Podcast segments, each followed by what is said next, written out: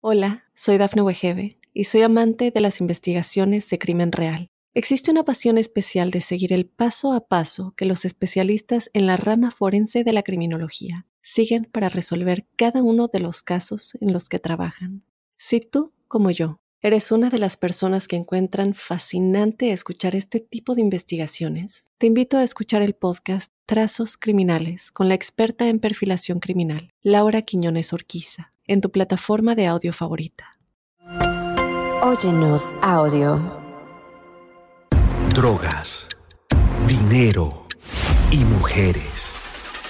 Conoce las historias de los jefes de cárteles más poderosos basados en hechos y testimonios reales. Mundo Narco. Recorre la vida de los grandes líderes de la mafia Descubre las causas que los motivaron a volverse delincuentes, cometer sus crímenes, tejer una red de complicidades alrededor del mundo y amasar grandes fortunas gracias a la venta de drogas y otros delitos. ¿Estás listo para entrar al mundo narco? Prepárate para un viaje a las entrañas del crimen organizado. Mundo Narco Bienvenidas y bienvenidos a Mundo Narco, un espacio donde recorreremos la vida de los grandes líderes de la mafia, las causas que los motivaron a volverse delincuentes, cometer sus crímenes, tejer una red de complicidades alrededor del mundo y amasar grandes fortunas gracias a la venta de droga y otros delitos. Como usted lo sabe, semana a semana este es un viaje a las entrañas del crimen organizado. Y estos episodios pues no serían Mundo Narco en Mundo Now eh, sin presentar a mi colega y amigo Jesús Lemus Barajas, periodista mexicano y autor de varios libros acerca del narcotráfico y sus nexos con la clase política y empresarial de México. Mi querido Jesús, un abrazote, ¿cómo estás? Abrazo, mi querido José Luis Montenegro. Siempre un gusto y un placer poder compartir contigo este espacio donde estamos revisando justamente los secretos de la mafia y, pues, por supuesto, siempre agradecido con Mundo Now.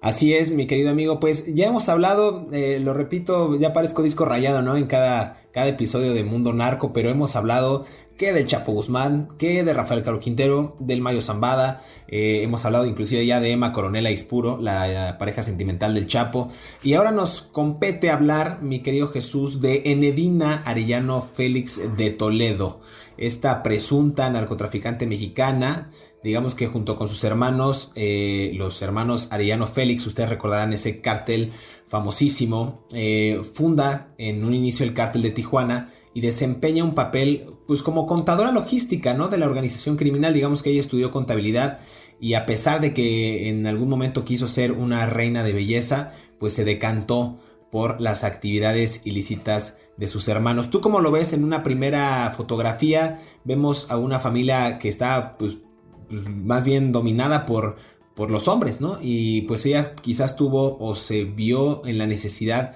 de apoyarlos y de ser esta consejera que en algún momento en alguna reunión se les acercaba al oído a cualquiera de los hermanos Arellano y quizás los aconsejaba o le decía por aquí, por allá, pero una verdadera cabeza de una organización muy pujante en ese momento de las drogas, querido Jesús. Así es, José Luis, yo creo que pensar en, en Edina en, Edina Arellano Félix es pensar en el reposicionamiento de la mujer dentro del mundo del narcotráfico. Yo creo que no hay más claro ejemplo, ya lo platicábamos con, con el caso de eh, Clara Elena Laborina Chulieta, la esposa de Héctor Beltrán Leiva, ya lo platicábamos que fue una mujer que se posicionó mucho en el narcotráfico, pero yo creo que no hay mejor ejemplo de mujer posicionada dentro del narcotráfico como es el caso de Enedina Arellano, porque ella ella en sí entra al mundo del narcotráfico casi en forma incidental. Recordemos que fue tras la caída de uno y de otro hermano y de otro hermano que, mantuvieron el control del imperio del narcotráfico de los Arellano Félix, ella es la que finalmente asume el control y el mando de esa organización, creo que de las más importantes del país, a la altura casi del cártel de Sinaloa, de los Beltrán Leiva o de cualquier otra organización eh, de narcotráfico en México, ella es la que logra ponerse al frente, digo, casi en forma incidental, pero de manera, yo diría, muy inteligente, es la que sigue manteniéndose al frente de esa organización. Mira, han caído grandes capos del, narcotráfico, como es el Chapo Guzmán, eh, Damaso López Núñez, Damaso López Serrano, los Beltrán Leiva, los propios hermanos Arellano Félix han caído, pero en Edina Arellano Félix, ella sigue al frente de esa organización criminal, lo que denota primero su capacidad y su sagacidad para el negocio de las drogas y, y también su don de mando para mantener en equilibrio a una gran organización que en un momento estuvo controlada, pues bueno, por los otros hermanos, por los varones, y que prácticamente conforme iba cayendo uno, los grupos se iban como separando dentro de esa organización. Cada hermano tenía unas células dentro de la del propio cártel y algunas células se iban rompiendo, rompiendo. Llega Enedina Arellano Félix, se mantiene al frente de esa organización criminal y logra darle una cohesión a la organización de tal forma que sigue siendo la organización más importante. Mira, el cártel de Sinaloa, nada más por poner un ejemplo, el cártel de Sinaloa está prácticamente fragmentado en dos grandes fracciones, ¿sí? En la que mantiene, por un lado, el Mayo Zambada y por otro lado, la familia de, eh, del Chapo Guzmán. Cosa que no ha sucedido con el cártel de los Beltrán Leiva, perdón, de, con el cártel de los Ariano Félix. Los Beltrán Leiva también se, se rompieron, todos los cárteles lo hemos visto cómo se han, se han este, eh, roto desde adentro, y en este caso el de los Arellano Félix se mantiene pues intacto prácticamente bajo la directriz justamente de esta señora, de la señora Enedina Arellano Félix, que trae una trayectoria también muy, muy, muy añeja que no es una improvisada en el mundo del narcotráfico, que es una persona que, que, conoce a fondo, porque tuvo en su momento relación con el Chapo Guzmán, que conoce a fondo las estructuras de las rutas del narcotráfico en México y que le ha dado a esta organización criminal, creo yo, un liderazgo tan importante que mantiene activo al cártel de los Ariano Félix, tanto en suelo mexicano como en suelo norteamericano. Una mujer, exacto, una mujer con una visión actualmente, con una visión muy amplia de los negocios ilícitos, del, evidentemente el narcotráfico. 61 años de edad tiene esta mujer actualmente, le dicen la madrina o la narcomami, pero para que se den una idea, eh, todos los que nos están escuchando del mundo narco, mundo now, a ver, voy a nombrar a los, a los integrantes de esta familia Arellano Félix. A ver, está Eduardo, Luis Fernando, Francisco, Benjamín, Alicia María, Carlos, Javier, Isabel, Alicia y Enedina. O sea, de todos que son 5, 6, 7, pues los 10 hermanos, solamente hay 3 mujeres, 4 mujeres. Entonces, insisto, esta familia dominada eh, pues en su mayoría por hombres, pues tenía también el respaldo de esta mujer que, como bien lo mencionabas, cuando se cae, digamos, este cerebro financiero del cártel en el año 2000, ella asume el cargo y empieza a trabajar como blanqueadora pues, de dinero, de capitales para el cártel de Tijuana, después también del arresto de su hermano eh, Eduardo Arellano Félix en el año 2008. Pero a ver, déjame regreso tantito, mi querido Jesús, porque me gustaría que la gente supiera en estos tres minutitos que nos eh, quedan en este primer bloque. Eh, ¿quién, ¿quién, era, bueno, quién es Enedina Arellano Félix? Nació en Mazatlán, Sinaloa, el 12 de abril de 1961, ya decíamos, en una familia pues de criminales, de narcotraficantes. Y en el 77, 1977, ella tenía 16 años y tenía el sueño que ya decía yo al principio del episodio, el sueño de ser una reina de un carnaval en Mazatlán, pero lo abandonó después de que sus dos hermanos, en específico Ramón y Benjamín, pues eran buscados por Estados Unidos y el gobierno mexicano eh, por este tráfico de drogas y por algunos incidentes que ya hemos platicado con conflictos con el cártel de Sinaloa y en específico con el Chapo Guzmán. En ese tiempo, sus hermanos, vale la pena destacar que trabajaban para Miguel Ángel Félix Gallardo, quien eventualmente pues daría eh, o, digamos propiciaría el establecimiento de este corredor de las drogas en Tijuana, en Baja California. Entonces, pues a ver, uno pensaría en ese momento si la viera que se trata, o actualmente si alguien la pudiera ver, dirían que es una mujer, mi querido Jesús, pues una mujer que quizás heredó una muy buena fortuna, una mujer de clase acomodada en estas colonias residenciales de Lomas de Chapultepec en la Ciudad de México o en la zona de Polanco, en esta, este afamado corredor de boutiques de talla internacional, uno podría creer que es una mujer que ya se jubiló o que su marido le dejó una gran pensión y podría pasar desapercibida porque es una mujer eh, elegante, es una mujer que siempre tuvo un porte y que se paseaba en las mejores boutiques o, iba a las mejores fiestas en la ciudad de Guadalajara. Entonces, digamos que es esa clase de mujer que no podrías tú pensar que es líder de un cártel de la droga, ¿estás de acuerdo?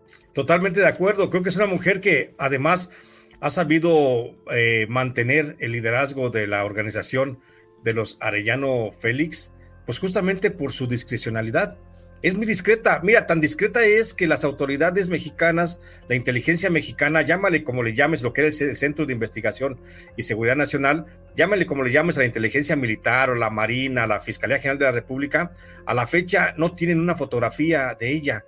La fotografía con la que trabajan y con la que es buscada todavía y que se mantiene en los archivos del gobierno federal mexicano, es una fotografía que data de 1985 entonces, estamos hablando de, qué tan discreta es, esta señora, la, señora eh, Enedina Arellano Félix, que no se le ha dejado ver, bueno, es más, gente que la conoce, que está dentro del, círculo de la familia, ha, señalado, ha dicho en trabajos, en investigaciones que yo en lo particular he hecho, que la señora pues no le gusta el roce social, se mantiene discreta, no sale de sus domicilios, eh, de hecho, es poca la gente que se deja acercar en su entorno con una característica. Nadie, nadie que se acerque a donde está Enedina puede traer un dispositivo electrónico, es decir, no puede portar un teléfono celular, mucho menos una cámara fotográfica. No puede. Ella cuida mucho, mucho esa, esa presencia a grado tal que hoy el gobierno mexicano ni siquiera conoce cuál es el rostro.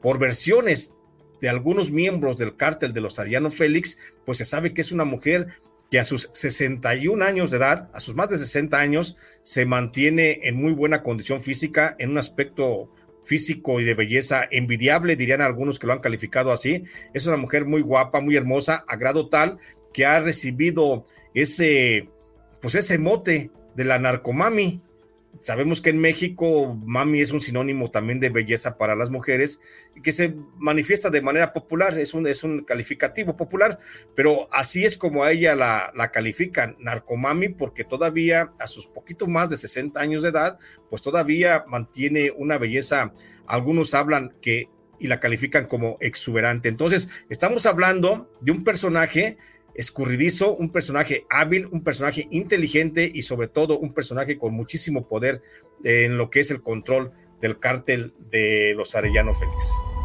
Mi querido Jesús, vamos a hacer una pausa en este primer bloque en Mundo Narco. Estamos conversando acerca de Enedina Arellano Félix, como bien dijiste, la narcomami o también conocida como la jefa o la madrina. Volvemos.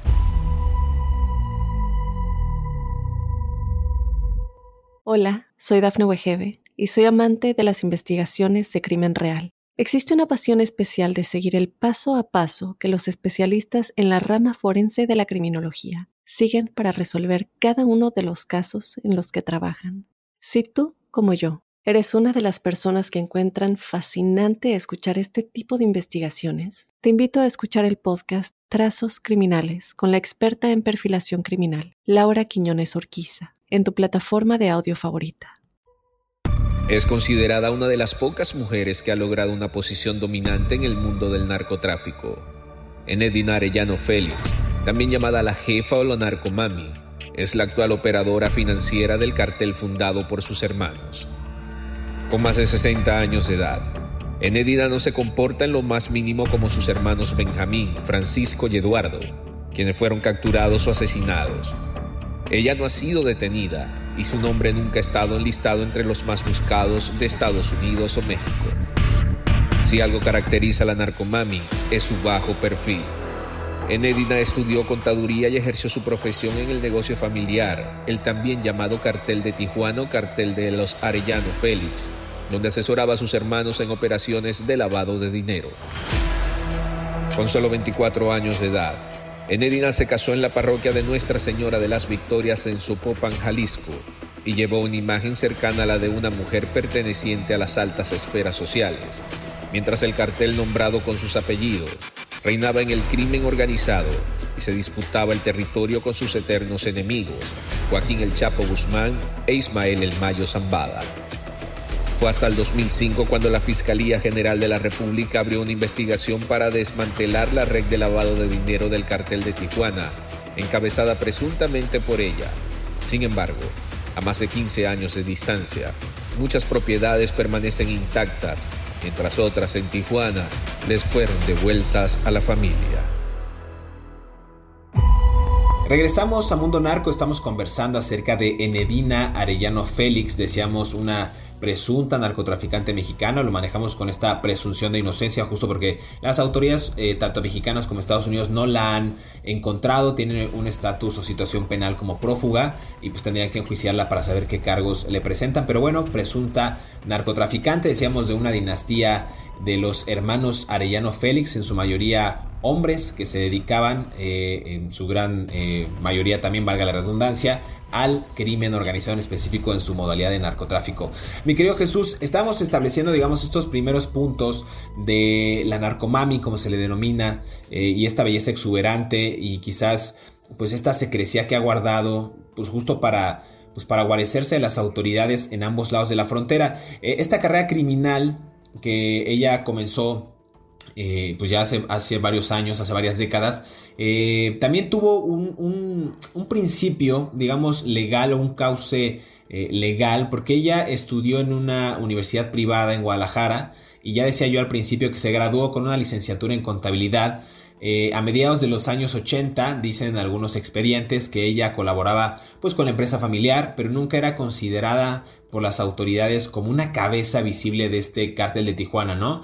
Eh, decía yo que cuando cae esta cabeza eh, visible, que era el brazo operativo financiero del cártel, tú recordarás a Jesús Labra Áviles, alias El Chuy, en el año 2000, pues ella pues prácticamente se queda a la cabeza de estas gestiones del lavado de dinero de la organización criminal de Tijuana. Entonces, eso es también como parte de mucho de, la, de, lo que hemos hablado en estos episodios de Mundo Narco, cuando algún integrante o alguna pieza clave de estos grupos cae, eh, y sobre todo si son en familia, pues los negocios quedan en familia, lo hemos visto, inclusive se han eh, relacionado de manera sentimental muchos de los capos para continuar con este tipo de vendetas, con este tipo de negocios en el mundo de Lampa, mi querido Jesús. ¿Cómo ves esta, esta lectura y qué podemos decir ya más de esta mujer eh, en sus negocios y en sus actividades?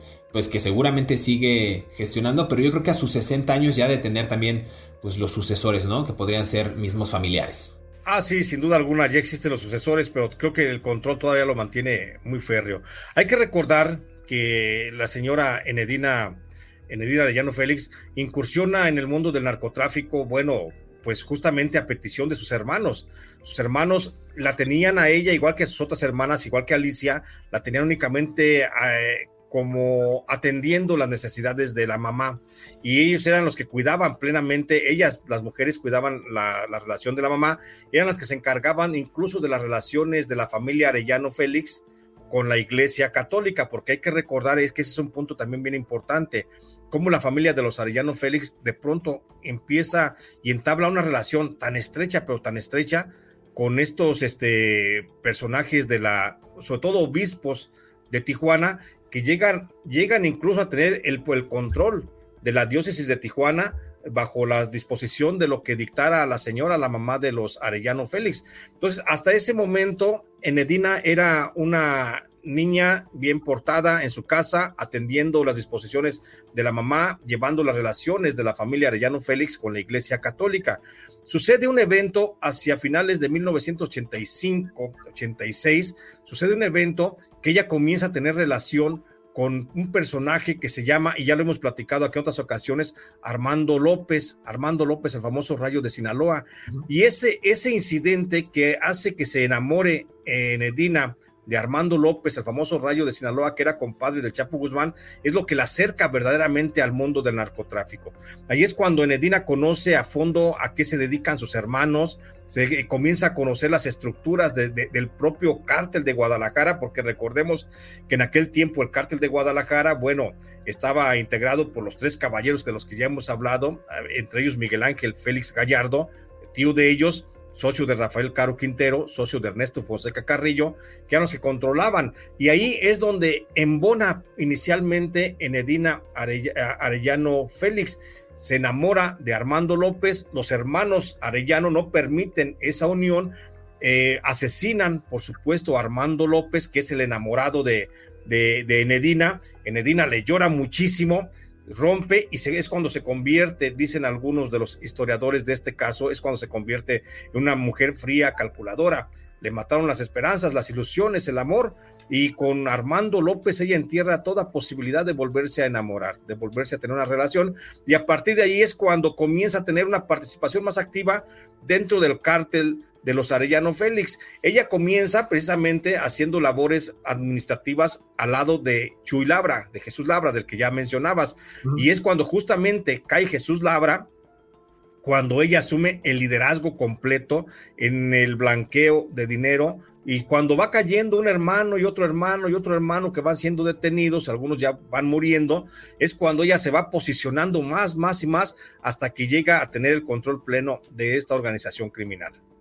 Justo para que se den una idea, mientras los hermanos eh, Arellano, me refiero a los varones, eh, pues trataban de tomar decisiones de cómo enfrentar a los hombres del Chapo Guzmán, del Mayo Zambada, eh, de estos del cártel de Sinaloa, e inclusive a los llamados Carrillo Fuentes de, Ciudad Juárez, que esta guerra le costó al país pues cientos de víctimas mortales. Es ahí cuando estudia también contaduría y empieza a levantar, como bien dices, mi querido Jesús, un imperio de negocios y también le entra a las farmacias, a bienes raíces y consolidan esta fortuna de la que vivirían pues prácticamente sin mover un dedo los nietos de sus nietos, ¿no? O sea, pueden ya vivir de esto sin ningún problema. En algún momento tú recordarás que en la década de los 80 y 90 pues la DEA consideró a este cártel de Tijuana como uno de los más poderosos de la década. Quizás si lo habláramos al día de hoy se podría tener una gran eh, similitud al cártel Jalisco Nueva Generación, por decirlo de alguna manera. O sea, tenían tanta influencia, tenían tantos contactos en Estados Unidos, tenían tanto poder, tanto, decías tú, que con las autoridades eclesiásticas, pero también con el gobierno mexicano. Entonces, era una mujer que sabía su negocio y sabía pues cómo, cómo irse moviendo en estos entretelones de la mafia, mi querido Jesús. Eh, aquí tengo algunos eh, datos también extra, donde decían pues que Nedina es la hermana de los antiguos líderes del cártel, decíamos ya Benjamín, Carlos, Eduardo, Francisco, Javier, Francisco Rafael y Ramón. Y aquí empiezan a caer las cabezas, como bien decías. Eh, uno de ellos eh, capturado en 2014, eh, Luis Fernando Sánchez Arellano, que era el hijo de Nedina también. Entonces creo que ese también fue un golpe bastante duro para ella. además de lo que ya mencionabas tú, de la, de la muerte del rayo de Sinaloa, que era pues quizás su única posibilidad de entablar una relación sentimental con uno de los eh, miembros más activos de estos cárteles de la droga. Eh, ¿Cómo vemos ahora a la distancia todas estas situaciones? ¿Cómo pudieron haber repercutido en la vida de Nedina? Pero pues, realmente el cártel de Tijuana, pues, ¿cómo lo ves Jesús? Sigue, sigue estando, sigue vigente. Yo creo que sí, sigue vigente, más vigente que nunca. Y hay que agregar una cosa, querido José Luis, eh, sobre Enedina. Enedina, una vez que termina de estudiar eh, contabilidad, que se comienza a meter en el manejo de los números, ella comienza a diversificar la posibilidad de las inversiones para blanquear dinero en otros sectores. Ya lo decías tú ahorita en un, sector importante, el sector farmacéutico. ¿Por qué Enedina entra al sector farmacéutico? Mira, si hay algo que que en el mundo del narcotráfico que se le pueda reconocer justamente a Enedina es que Enedina fue también una de las grandes impulsoras para que en México comenzara eh, la fabricación, eh, producción y, distribución de anfetaminas. Recordemos que las anfetaminas, bueno, es un, es un eh, invento del gobierno nazi, del gobierno de la, nazi de la Segunda Guerra Mundial, pero que luego en México no había ni siquiera una ley diseñada para combatir las eh, pseudoefedrinas, para combatir el manejo de los precursores químicos que eran la base para la elaboración de las anfetaminas. Y en ese, en ese terreno entra justamente esta señora. Enedina es la verdadera madre del negocio de las anfetaminas. Ella es la que idea que a través de empresas farmacéuticas se, se contrate, se, se, se compren cargamentos de precursores químicos desde la India, desde China, para elaborar supuestamente desenfrioles y antigripales, etcétera, pero que en realidad ella comenzó a formular un proceso de, de anfetaminas el que comenzó a distribuir. Entonces, el cártel de los Arellano Félix fue el primero que comenzó a producir las anfetaminas en México, a iniciativa justamente de, de Nedina, que tuvo la visión de crear esas empresas farmacéuticas. Esto es cuando justamente todavía el rey de las, de las eh, el, rey de las, de las anfetaminas, Armando Amezcua Contreras, del jefe del cártel de eh, Colima, era, todavía parte de la organización de los Arellano Félix. Entonces, ahí es cuando comienza, y creo que es Enedina, no creo, estoy seguro, porque así lo refiere la historia, es, es Enedina la que establece los cánones industriales para la producción de anfetaminas a nivel nacional y es la que comienza a meter el mercado de la producción en México de esas anfetaminas, de esas drogas sintéticas. Mi querido Jesús, muy interesante. Eh, hemos estado revelando muchos datos que quizás la gente no sabía de Enedina Arellano Félix, la narcomami. Hay pasajes eh, muy, muy pues, que definen, como lo acabas de mencionar, el tema del tráfico de drogas en México y la expansión de estos mercados inclusive a Estados Unidos y hoy día Europa, inclusive África, ¿no? Entonces creo que hay que, hay que puntualizar muy bien en eso y hay que destacar que estas eh, aportaciones que estamos dando para Mundo Narco pues tienen mucha valía para la gente que quizás no tenía conocimiento de toda la historia del narco en México. Pero déjame hacer una pausa en este segundo bloque ya de Mundo Narco y regresamos eh, aquí para conversar de Enedina Ariano Félix, también conocida como la jefa. No se despegue, se va a poner muy bueno esto.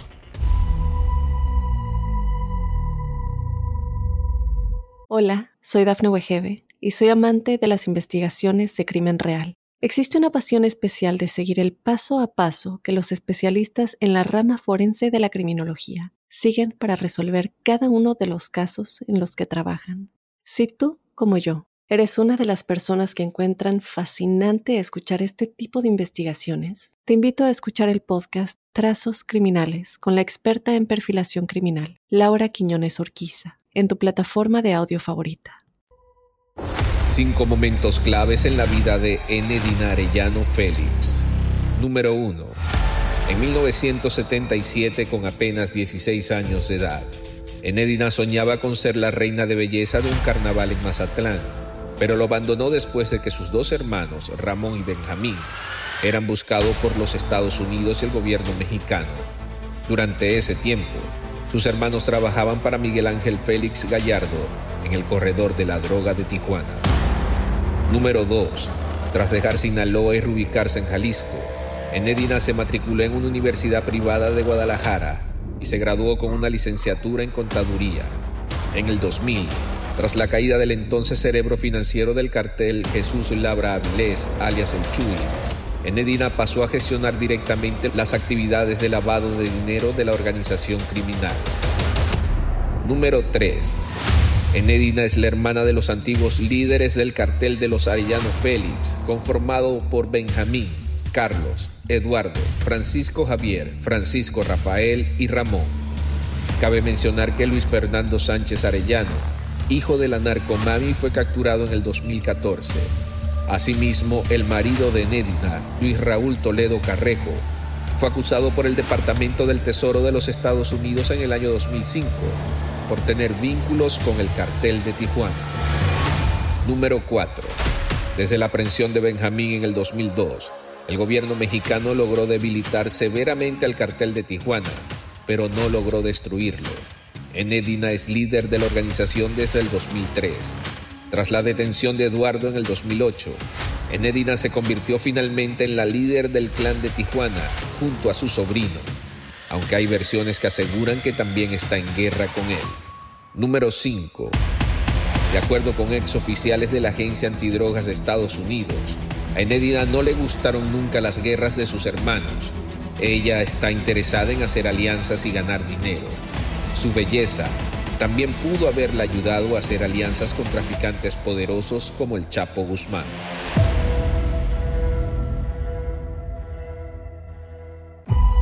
Regresamos a Mundo Narco, estamos conversando acerca de Enedina Arellano Félix, ya hemos eh, charlado de pues, gran parte de su infancia, de sus inicios, digamos, su carrera en contaduría, también su anexión, podemos decirlo de alguna manera, al mundo del narco debido a que sus hermanos se encontraban eh, pues prácticamente fugitivos y pues, eran totalmente buscados tanto por las agencias eh, de seguridad estadounidenses como en México por algunos conflictos que tuvieron también en ese momento, en aquellos años en la década de los 80s, 90s con el cártel de Sinaloa y en específico con Joaquín El Chapo Guzmán. Mi querido Jesús, eh, para adentrarnos más al funcionamiento del cártel, eh, en, del cártel de Tijuana estamos conversando, desde yo creo que un punto muy medular o álgido en las operaciones y digamos el crecimiento dentro de la estructura criminal de Nedina fue la aprehensión de Benjamín en el año 2002 que digamos que el gobierno mexicano logra debilitar eh, a, esta, a, esta, institución delictiva, pero no logra destruirla. Y es ahí cuando Enedina pues, se convierte ya prácticamente en la lideresa de la organización. Estamos hablando del año 2003 más o menos. Eh, e igual, funge la detención de Eduardo en el año 2008, pero se convierte ella ya en la máxima autoridad del cártel de Tijuana y empieza ya a tener una visión quizás más empresarial de este mundo del narco en lugar de estas antiguas prácticas violentas de los hermanos que llegaban a, tú recordarás muy bien, llegaban a algunos bares de Tijuana o llegaban a algunas regiones que se pudieran colar en Sinaloa y desataban tiroteos para amedrentar a sus, eh, a sus contrincantes, ¿no? Lo hemos visto en series por ejemplo la de Narcos de Netflix o la del Chapo igual en Netflix, que sí son pasajes verídicos donde ellos prácticamente a la vieja usanza de pistoleros y matones pues se metían a, estas, a estos lugares a, atacar inclusive a, gente inocente. Entonces ella se aleja de eso y empieza quizás a pensar ya como una, como una businesswoman, ¿no? Como una mujer ya empresaria. ¿Cómo lo ves tú? Sí, sí, ella, eh, Enedina venía de un mundo de una confrontación donde lo que privaba era la violencia. Entonces el que tenía más fuerza era el más, el que estaba más aventajado en todo. Pero ella, como tú lo dices, como una hombre, como una mujer de negocios, perdón, como una mujer visionaria en los negocios, ella comienza a pensar de otra forma y su grado de inteligencia llega a tal nivel que ella comienza a negociar con las propias autoridades. Ella es parte en un momento determinado parte importante de, la, de, todos los líderes del narcotráfico en México que se pudieron acercar. Mira, aquí hay, aquí hay, un, hay un parangón bien importante, querido José Luis. Hay que recordar, hay que irnos un poquito hacia, hacia, hacia atrás, que cuando en el 2000, cuando al frente de la Agencia Federal de Investigaciones, que era la principal instancia del gobierno federal que combatía el narcotráfico, estaba Genaro García Luna, hay que recordar que Genaro García Luna comenzó a buscar a muchas organizaciones criminales para cobrarles piso y protección y comenzó a pedir soborno directamente eh, el propio Genaro García Luna. Pero eh, la señora Enedina no esperó a que Genaro García Luna fuera a tocarle y fuera a buscarle. Ella fue, mandó un representante y se asoció directamente con el propio Genaro García Luna apenas había llegado al, cargo de la Agencia Federal de Investigaciones. En aquel tiempo, Genaro García Luna tenía todo el control de todos los cárteles, pero la única que hacía una aportación directa sin necesidad de que se lo pidieran era la propia Nedina. Por eso Genaro García Luna estuvo trabajando los primeros dos años de, de gestión del gobierno de Vicente Fox de manera muy puntual con el cártel de los Arellano Félix. No los molestaba para nada. Hay un momento en que se pierde la, comunicación entre Nedina y Genaro García Luna y es cuando viene en el 2000 la detención de Benjamín. Por esa razón, porque fue una forma de presionar de Genaro García Luna. Después ya no molesta a Genaro García Luna para nada al cártel de los Arellano Félix, porque ahí estaba la señora Enedina pagando puntualmente la cuota de protección, permitiéndole trabajar a Genaro García Luna. Llega Genaro García Luna al gobierno de Felipe Calderón y se convierte en el secretario de Seguridad Pública y siguen las negociaciones con la familia de los Arellano Félix y Genaro García Luna. Y esas negociaciones de relación de García Luna con el narcotráfico de los Arellano Félix era a través justamente de Enedina. Entonces, Enedina fue siempre la interlocutora del cártel de los Arellano Félix y fue la que estuvo siempre ahí al pendiente de esa relación. Después, otra vez, por razones inexplicables, se corta la comunicación entre García Luna y los Arellano Félix y es cuando llega en el 2008 la detención de Eduardo Arellano Félix. Cuando se da la detención de Eduardo Arellano Félix es cuando la propia Enedina comienza a gestionar con el apoyo de, eh, de algunos narcotráficos la posibilidad de un diálogo, que también se dio esa intención desde la esfera del gobierno. Desde el gobierno también se pensó en establecer un diálogo con el narcotráfico y es cuando Felipe Calderón, a través de Genaro García Luna, le encomiendan a Sergio Enrique Villarreal Barragán que haga una gran convocatoria nacional para sentarse al diálogo con los principales jefes de los cárteles de las drogas. Y ahí la que saca la cara por los Arellano Félix es justamente Enedina Arellano Félix. Y es Enedina Arellano Félix la que no nada más está hablando a voz o por la voz de todos los, eh, hermanos de la familia Arellano Félix, es también la que comienza a tener interlocución con otros cárteles, como por ejemplo el cártel de Juárez, eh, comienza también a tener interlocución con el cártel de los Caballeros Templarios, comienza a tener interlocución con una fracción del cártel de Sinaloa. Y entonces ella se convierte en un momento determinado una promotora muy importante, muy importante de lo que fue la iniciativa del gobierno federal mexicano para concentrar todos los cárteles en un gran cártel de las drogas. Situación que luego, luego no se dio por la detención, bueno, porque salen mal Genaro García Luna y Sergio Enrique Villarreal Barragán, pero eso es otra historia, pero ella fue una gran, gran eh, promotora del diálogo entre el gobierno mexicano y los cárteles de las drogas para llevar a la pacificación del país. Esto, esto es, es, algo que quizás la gente, insisto, no, no estamos ahora sí que menospreciando el conocimiento, pero son detalles muy finos acerca del, del mundo del narco que quizás la gente no tenía conocimiento, ¿no? Y a ver, me voy a regresar un poquito en lo que mencionabas de Eduardo Arellano Félix, que fue detenido en Tijuana, en Baja California, en el año 2008, después extraditado a Estados Unidos, deportado a México en 2021 y ahorita está libre de cargos este sujeto. Pero a ver, en octubre de 2013 me voy a a, ver un poquito más dramático en este episodio de Mundo Narco, pero ustedes recordarán porque ese quizás fue uno de los videos virales del mundo de Lampa que más revuelo causaron.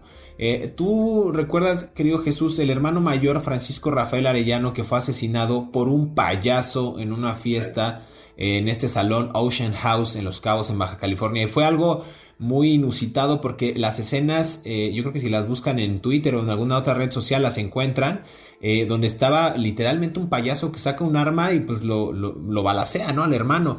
Eh, este Francisco Rafael había sido arrestado en el 93, extraditado en el año 2006 y había salido por buena conducta en el año 2008. Entonces, pero al final pues tuvo un final trágico con este payaso asesino que parece digno de una serie de televisión de Estados Unidos, ¿no?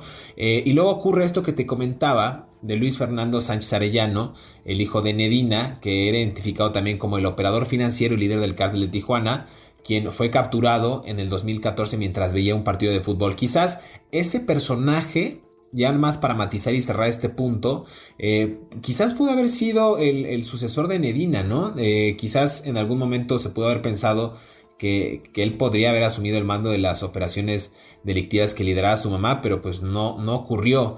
Eh, nada más para dar otros, otros informes, en Edina, para que vean el poder que tenía o tiene esta mujer, desde el 2008 la consideran como la líder de la organización, como la mujer más poderosa del mundo del narco y cabeza de un cártel que está al borde de la extinción, dice la DEA. Yo no estoy de acuerdo que esté al borde de la extinción. Como hemos visto, las organizaciones criminales se fragmentan, pero surgen nuevos, nuevos liderazgos. Y yo no creo que el cártel de Tijuana eh, sea una organización que se vaya eh, a extinguir o a desaparecer, porque ya ha pasado muchos de estos gobiernos, de estas complicidades, de estos ataques, inclusive tiene una brecha generacional bastante amplia, porque en ese momento, cuando lideraban los hermanos Arellano Félix, pues no existía la tecnología que hoy existe y han sabido sortear, digamos, ese panorama en el mundo del narco, mi querido Jesús. Eh, no sé si quieras agregar algo más, pues se nos está acabando el tiempo, pero creo que Enedina Arellano Félix y Sandra Ávila Beltrán son dos de los ejemplos de mujeres que han sabido, digamos, posicionarse dentro del mundo del narco. Eh, a sabiendas de que son, entre comillas, y mal dicho, este sexo eh, débil, el sexo femenino. Exacto, mi querido José Luis. Yo no creo que el cártel de los Arellano Félix esté en decadencia. No creo que esté yendo hacia abajo. Es una organización criminal fuerte. Lo reconoce el propio gobierno de Estados Unidos a través de, sus agencias antidrogas. Eh, en México se le ha perdido un poquito la continuidad porque dicen en México, bueno, están muriendo los, fundadores del cártel, el cártel va para abajo, pero no. En Medina sigue teniendo el control y como tú bien lo señalas, creo que Enedina es un claro ejemplo de cómo se ha dado el reposicionamiento de la mujer dentro del mundo del narcotráfico, junto con otro, otro ejemplo muy claro, el de Sandra Ávila Beltrán, del que seguramente ya hablaremos, que son ellas las que han, han podido establecer organizaciones criminales con un poco más de, incluso diría yo, si me lo permites, con un poco más de feeling en el, en el tacto del mundo del narcotráfico, no tan violento, sino de más bien de más inteligencia. Totalmente de acuerdo. Yo creo que el, el, sazón o la sazón que le pudieron haber metido estas dos mujeres, en el caso de Nedina vigente, Sandra Ávila Beltrán, aparentemente no vigente del mundo del narcotráfico, pues dio otro, otro sabor, otro sentido, otra ruta al mundo del narcotráfico y también creo que sensibilizó a sus líderes para expandir las líneas de negocios y otros horizontes que hoy día hemos visto, ¿no? Ya rebasan fronteras, no les importa la tecnología, eh, ya el tema de la droga es pues, bastante accesible para la gente y ellos han sabido de alguna manera satisfacer la demanda de los, de los usuarios de manera ilegal, ¿no? Digo, eso, es una realidad y es algo de lo que no podemos ser. Mi querido Jesús, se nos acabó el tiempo en este episodio de Mundo Narco, como siempre es un deleite, es un gustazo platicar contigo. Solamente recordarle a la gente que nos siga a través de las redes sociales de Mundo Now, eh, que siga el episodio que les gustó, que les agradó y lo puedan repetir en las plataformas en las que nos encontramos. Estamos en Apple Podcast, en Spotify, en iHeartRadio y en Amazon Music. Y antes de despedirnos, mi querido Jesús, ¿dónde te pueden encontrar? Tus redes sociales, ¿qué andas haciendo? Cuéntanos. A mí me encuentran, mi querido José Luis, estoy escribiendo para el periódico Los Angeles Times, ahí escribo periódicamente, me encuentran en mis redes sociales, estoy en Facebook como arroba Lemus Barajas, en Twitter como arroba Lemus Barajas y en Facebook como Jesús Lemus Barajas, también tengo un canal en YouTube que se llama J. Jesús Lemus y ahí transmito todos los días de las 9 a las 10 de la mañana. Y pues bueno, en las librerías se encuentran cualquiera de mis, de mis 11 libros que he publicado a la fecha y ahí están, el más reciente es el fiscal imperial que habla justamente de Alejandro Gers Manero y de su mundo de corrupción. Muchas gracias mi querido Jesús. A mí me encuentran en todas las redes sociales como Montenegro J. Luis o José Luis Montenegro. Eh, también escribo de manera periódica para Independent en español. Y no olviden, eh, si les gustan estos temas de narcotráfico, descargar mi libro Narco Juniors, los herederos del poder criminal, disponible en todas las plataformas digitales. Hasta pronto, nos escuchamos en el próximo episodio de Mundo Narco.